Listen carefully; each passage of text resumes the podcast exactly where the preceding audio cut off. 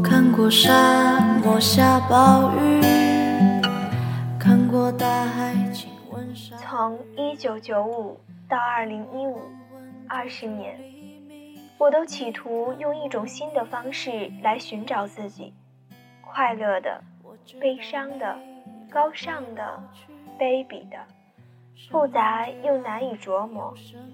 是什么样的勇气让我走过这二十年呢？知道你。对于小时候的我，只能从妈妈口中得到一些片段。早晨八点出生，六个月会开口说话。三岁那年，高兴地告诉全家人，我写了一首歌，然后就蹦蹦跳跳地站在床上。大声地唱了起来。我不肯上幼儿园，但最终我还是幼儿园和学前班都上了个遍。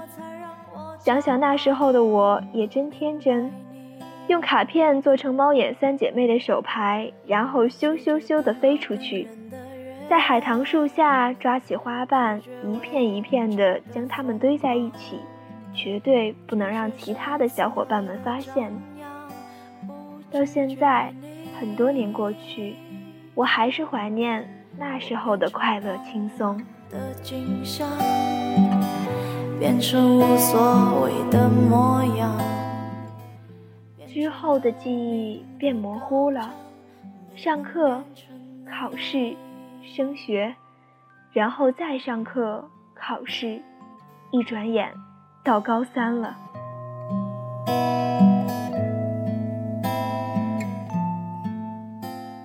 每天早晨起来，闭着眼睛洗漱，啃两口面包，吃一个补脑子片，然后骑车上学。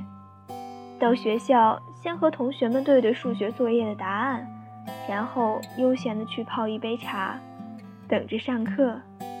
这样的日子持续了一百多天呢。期间，政治课被赶出去三次，数学课罚站一次。和周围的同学们窃窃私语无数次，自己写的学霸计划实施零次。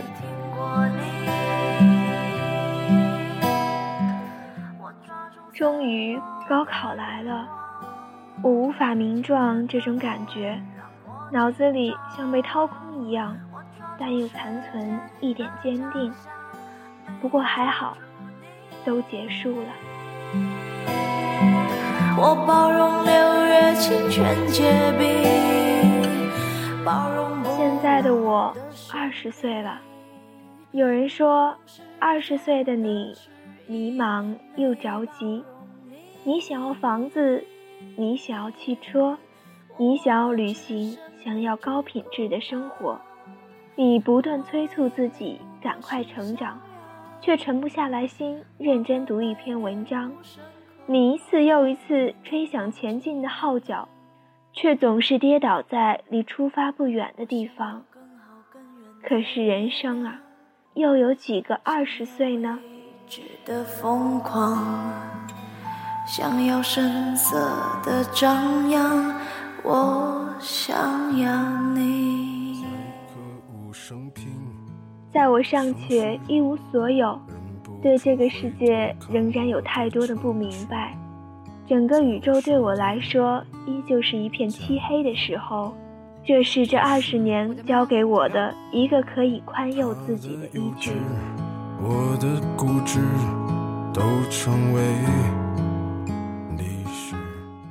是的，我很清醒，无论是地球公转还是自转，涨潮。还是退潮，无论是暖流改变气温带来鱼群，或者海水淹没岛屿失去踪迹，无论是我的世界车水马龙繁华盛世，还是他们都瞬间化为虚臾，我都会坚定地向前走，不迷惑，不慌张。对现实放肆